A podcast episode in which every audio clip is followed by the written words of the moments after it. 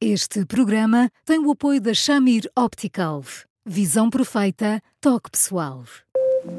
A miopia infantil pode ser gerida.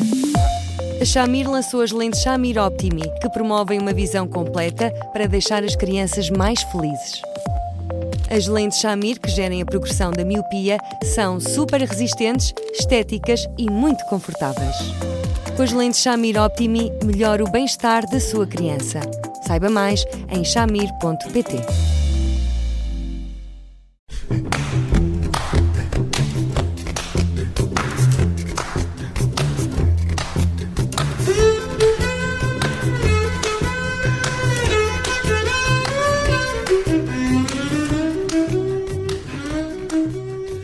Um ouvinte escreve ao psicólogo Eduardo Sá com um problema que já antes vimos aqui, um casal separado eh, que passa a vida em tribunal para decidir eh, sobre a vida dos filhos. E este ouvinte, este pai, pergunta, eh, Eduardo, olá, boa tarde, o que é que pode fazer? Olá, Judite, olá, Bruno. Olá, Eduardo. Um, Judite, é uma pergunta tão difícil, uhum. porque... Um, porque isto depende de dois pais. E quando os pais judicializam a parentalidade, eu acho que, que estão a assumir que eles próprios não são capazes de ser pais como deve ser. Um, e, e, depois vão acumulando uh, ressentimentos e rancores, e depois vão acumulando tantos que a determinada altura um, não fazem outra coisa. Sendo certo que eu acho que muitas vezes os advogados que eles escolhem têm alguma responsabilidade nisso, porque os advogados têm um papel absolutamente precioso e indispensável na nossa vida, mas também nesses processos, e às vezes transformam este tipo de coisas numa espécie de avença, o que não é razoável, porque deviam ser, sobretudo, mediadores familiares, de pessoas que estão ali uh, para perceber que, que existem estas fraturas muito significativas, mas que ao mesmo tempo se sentem obrigados a fazer pontes. E em muitas circunstâncias não é assim. Há muitos advogados que compram as dores dos seus constituintes, amplificam-nas às vezes a uma, uma dimensão, enfim, quase absurda, e quando é assim, o que é que nós temos? Processos que se eternizam até que um dos pais hum, se cansa e de alguma forma desiste e se rende. Hum, e tudo isto é triste demais, até porque em muitas circunstâncias os tribunais de família hum, nem sempre são tão isentos e tão equilibrados como todos gostaríamos muito que eles fossem. Eduardo, sendo este recurso, como diz, eh, aos tribunais eh, muito desgastante eh, para todas as partes envolvidas, não será ainda assim a melhor solução quando de facto não há um entendimento, não há capacidade de, de diálogo entre o casal desavindo? O Bruno seria, evidentemente, seria. Mas sabe o que é que às vezes me preocupa? É que hum, eu, eu já perdi a conta uh, em, uh, em, situações em que os tribunais, e não, eu não lhe digo que o façam por má fé, muito longe disso, como é óbvio, mas em que os tribunais às vezes se assumem quase como tutores de pais, que não podem ser, porque em muitas circunstâncias eu já vi como argumentos qualquer coisa como: olha, esta escola é a melhor para o seu filho, a mãe e o pai não concordam com a escola uh, que o filho irá frequentar. Qual é o argumento? Porque eu andei nesta escola. Ora, quando os tribunais às vezes resvalam, escorregam para aqui, uh, é claro que eu percebo que às vezes têm impasses nas mãos, mas há sempre uma questão que eu não que eu não acho que se deva eh, excluir, que é os tribunais têm a responsabilidade também, uma responsabilidade terrível, eu reconheço, de reconhecer qual dos pais é que alimenta interminavelmente este tipo de judicialização. E, tendo essa responsabilidade, têm também a responsabilidade de, aí sim, dizer calma, porque judicializar interminavelmente é um maltrato tão grave como outro maltrato grave qualquer. E numa circunstância dessas, deviam tomar uh, posições muito mais uh, duras em relação àqueles pais que bloqueiam qualquer hipótese de acordo, porque, porque a questão era, era, era ótimo que um tribunal tivesse ali um árbitro isento e dois pais de uma forma leal a tentarem se entender, mas em muitas circunstâncias, bom, eh, os rancores com que se sai de uma separação são tais que às vezes aquilo que se está a discutir não são é, bom, os, o, os supremos interesses de um filho, mas são os pretextos através dos quais se pode magoar quem nos magoou muito. E, portanto, quando é assim, não há volta a dar. Mas os tribunais não estão preparados, uh, pergunto-lhe, para fazer, uh, estabelecer essas pontes, uh, estão mais preparados para tomar decisões sobre os, as questões que lhes são apresentadas? Ora, às vezes não estão. Às vezes não estão. devo dizer que eu, que eu não invejo de todo quem tenha que decidir sobre estas situações. Compreendo muitas vezes que as pessoas que estão ali a decidir se coloquem no lugar daquelas pessoas e, portanto, às vezes haja quase uma tentaçãozinha de perderem um, o equilíbrio. Compreendo que às vezes, um, quando têm que advertir pais em relação aos modos com que falam, às atitudes que têm, um, compreendo que seja tudo aquilo que o magistrado entenda que não deve fazer e que não quer fazer, mas eu, de facto, acho que muitas vezes não. Mas, mas cuidado, quando nós estamos a falar de tribunais, estamos a falar de um todo. Não é o juiz que decide.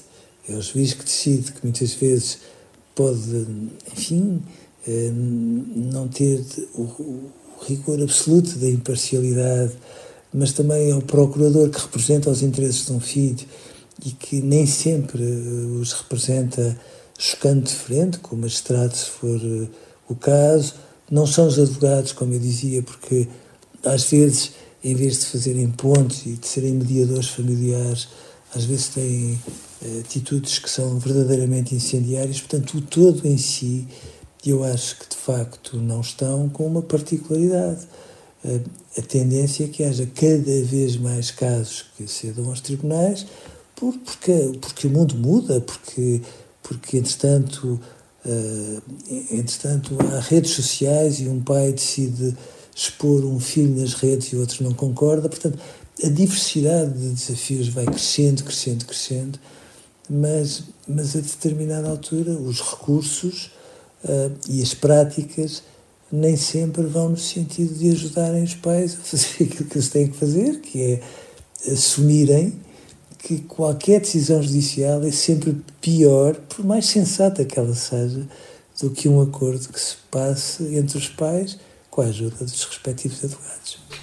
Um, por aquilo que este pai diz, que tem pouco mais de 6 horas por semana com a filha e fins de semana de 15 em 15 dias, um, o pai sai sempre aqui em desvantagem quando se fala no tempo que passa com o filho. Gente, é verdade. E depois repare, quando, quando surgiu a revisão legislativa em que se passou a fazer aquilo que muitos tribunais iam fazendo de forma informal, que era dividirem as responsabilidades e a guarda, não calcula o coro que foi de algumas associações, algumas muito importantes da sociedade portuguesa e de muitos magistrados que diziam que era dividir a vida das crianças e que as crianças precisavam de uma casa de referência, um horror. Depois, o Conselho Superior de Magistratura disse assim: calma, que bom, é importante que tomem isto como uma orientação para aplicarem à vida dos casais. E passou-se no extremo outro. Há casais que, ex-casais, portanto, que não falam, que, que, se, que se de todas as maneiras e, portanto, em que é absolutamente irrespirável, quase esquizofrénica a vida das crianças, porque o pai diz branco, a mãe diz preto ou vice-versa, e passou-se a assumir que então, seja em que circunstâncias for, bom, a prática habitual é que as crianças ficam à guarda dos dois, quando, em algumas questões, não é execuível. E, portanto, explique-me porque é que, em circunstâncias normais, bom, a, a guarda deve ser preferencialmente confiada à mãe quando é uma guarda singular. Eu percebo a ideia, mas muitas vezes nem sempre é uma decisão justa. E, obviamente, quando um pai haverá motivos pelos quais o, o Tribunal decidiu nesse sentido, por mais que às vezes os motivos nem sempre sejam para nosso descanso. Mas se um pai tem seis horas por semana com o filho, bom, eh, então o tribunal está a dizer assim, para efeito de responsabilidades parentais, despesas, etc., é tudo a dividir, mas estamos a reconhecer que este pai não reúne os, os requisitos mínimos indispensáveis para o exercício da guarda. O que, bom, para um tribunal tomar uma decisão dessas e a legenda é um bocadinho esta. Bom, então isto é uma decisão muito grave, porque está a dizer que o pai, que se calhar tem uma profissão respeitável e que cumpre com tudo aquilo que um cidadão supostamente deve cumprir, etc. Bom, uh, em que é que um tribunal se baseia para se tomar uma decisão tão grande como inabilitar durante muito tempo um pai do exercício que, note-se, não é um bem para o pai, é um bem também para o pai, mas é um direito fundamental de um filho. Ter um pai e uma mãe a fazerem de pais são direitos fundamentais, são direitos que são absolutamente insubstituíveis e que são essenciais para o desenvolvimento equilibrado de um filho. Portanto, um tribunal não pode pôr as coisas de outra forma, a não ser que o pai dê tantos e tão graves exemplos de negligência, mas se é assim, bom, também não deverá ter condições para as ter ao fim de semana. Portanto, é preciso uma profunda reflexão e haver, de facto, coordenadas para que os tribunais se orientem e já agora os advogados que tomem estes, estes assuntos em mãos tenham o equilíbrio que, que seria absolutamente indispensável, porque com esse equilíbrio e com essa firmeza, os tribunais decidiriam muitíssimo melhor e as crianças todas e os pais nem se fala agradeceriam. Eduardo, hoje ficamos por aqui. Uh, amanhã voltamos com mais um tema. Até lá, escreva-nos para eduardosá.observador.pt e ouça-nos em podcast e também uh, no site do Observador. Eduardo, um grande abraço, obrigado e até amanhã. Até amanhã, até Eduardo, amanhã. um abraço. Até amanhã.